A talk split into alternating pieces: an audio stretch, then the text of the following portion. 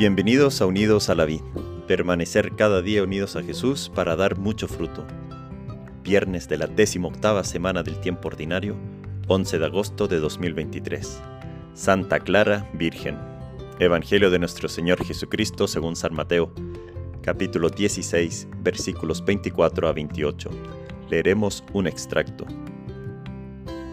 Jesús dijo a sus discípulos, El que quiera seguirme, que renuncie a sí mismo, que cargue con su cruz y me siga, porque el que quiera salvar su vida la perderá, y el que la pierda, su vida a causa de mí, la encontrará.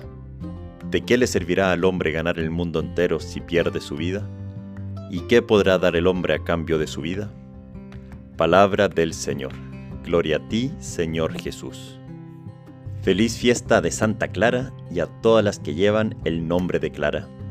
Qué regalo que la liturgia nos va colocando fiestas de santos y santas a lo largo del año que nos alientan en el seguimiento de Jesús y van intercediendo por nosotros todas esas gracias que necesitamos.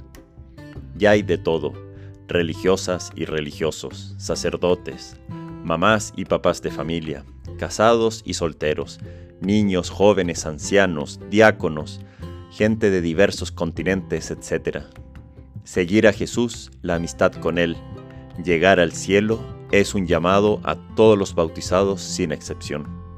Sí, también tú y yo estamos llamados a la santidad. Hoy celebramos la acción de Dios en Santa Clara de Asís.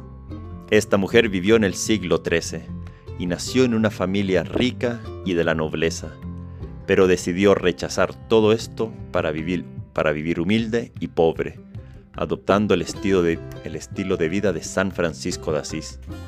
Y tanto fue así que a los 18 años dejó su casa y se fue a unir a los frailes menores, que estaban recientemente fundados por San Francisco de Asís, en la iglesia de la Porciúncula. En ese primer domingo de Ramos fuera de su casa, Clara se consagró totalmente a Jesús junto a varias compañeras que la habían seguido se convirtieron en esposas vírgenes de Cristo. Nos puede hacer pensar cuántas mujeres a lo largo de la historia se han sentido cautivadas, enamoradas, atraídas por Jesús, quien en su divinidad les llena el corazón. Es a través de ellas que la iglesia se muestra como lo que es, la esposa hermosa y pura de Cristo. Hoy en el Evangelio, Jesús nos hace una pregunta muy personal a cada uno. ¿De qué le servirá al hombre ganar el mundo entero si pierde su vida? Es una pregunta muy profunda, fuerte, dura de enfrentar con nuestra realidad. Pensemos en la gente más poderosa del mundo, los más famosos, los influencers de moda de hoy. Ahora pensemos que hubo gente así en los siglos pasados. Pensemos, por ejemplo, en la gente más conocida del siglo VIII Hoy conocemos solo esas personas en clases de historia, porque tuvieron alguna posición de poder o por algún libro o invento que tuvieron. Pero más de una o cinco personas de esa época ya no conocemos. O uno va al cementerio y hay tumbas de más de 50 años que se nota que ya casi nadie las visita y el nombre de las lápidas ya se va gastando y dentro de poco nadie sabrá que esa persona siquiera existió. Pensemos ahora en el ejemplo de Santa Clara. ¿Quién nos da luz a esta pregunta? ¿De qué le servirá al hombre ganar el mundo entero si pierde su vida?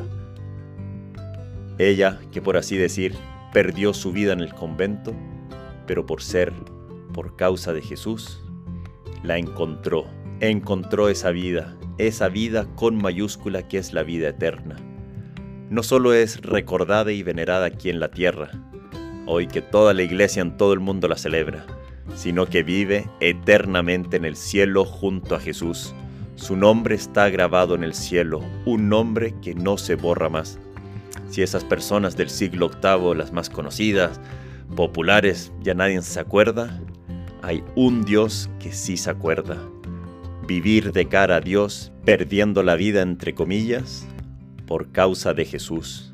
Pero no es un perder la vida, porque en Jesús la encontramos. El que pierda su vida a causa de mí la encontrará. Clara la encontró. Tantos santos a lo largo de la historia la encontraron. ¿Y nosotros? ¿La hemos encontrado? Todavía estamos a tiempo.